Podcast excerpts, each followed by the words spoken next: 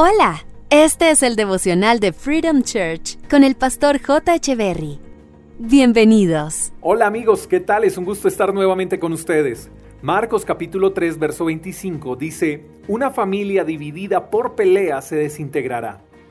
De esta sí es que nadie se salva. ¿O quién no ha tenido una división familiar por alguna discusión o pelea? Creo que todos.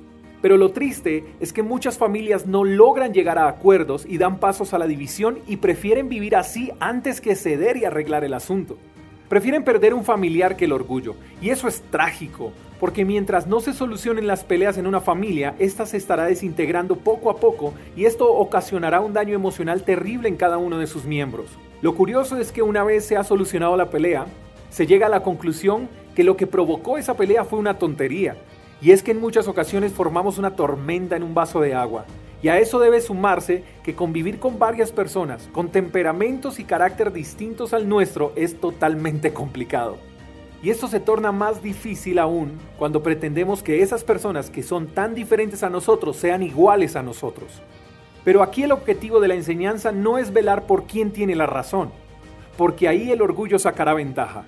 Lo que Dios nos está enseñando es por lo que deben velar todos los miembros de una familia es la unidad y no permitir que se pierdan los estribos y se falte al respeto por una pelea, porque las peleas van a, dividir y a desintegrar a las familias.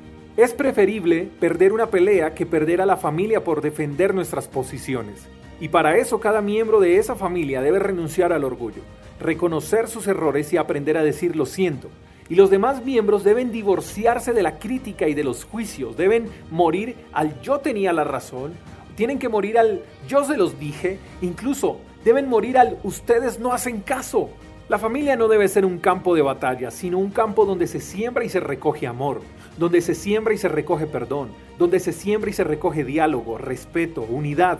Piensa por un momento en lo siguiente, no tienes otra familia, no tienes otros padres ni otros hermanos, y ni ellos tienen a otra persona que no seas tú.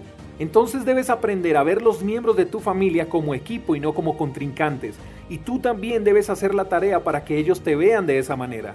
Si hoy no tienes la familia que deseas, entonces es hora que la empieces a construir. Crea el ambiente en tu casa, crea el ambiente que tú quieres disfrutar. No esperes a que otros pidan perdón, no esperes a que otros sean amables o a que otros sean los que dejen de gritar. Comienza tú e impregna y contagia a los tuyos con lo que hay en tu corazón.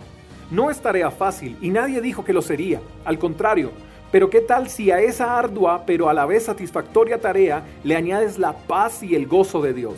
Y si no sabes cómo hacerlo, solo empieza a relacionarte con Él, habla con Él, lee la Biblia, rodéate de gente que te ayude a construir y verás cómo de esa relación que surge entre tú y Dios empieza a formarse una relación más saludable con los que vives. Si hay que pelear, que sea por mantener la familia unida. Un abrazo.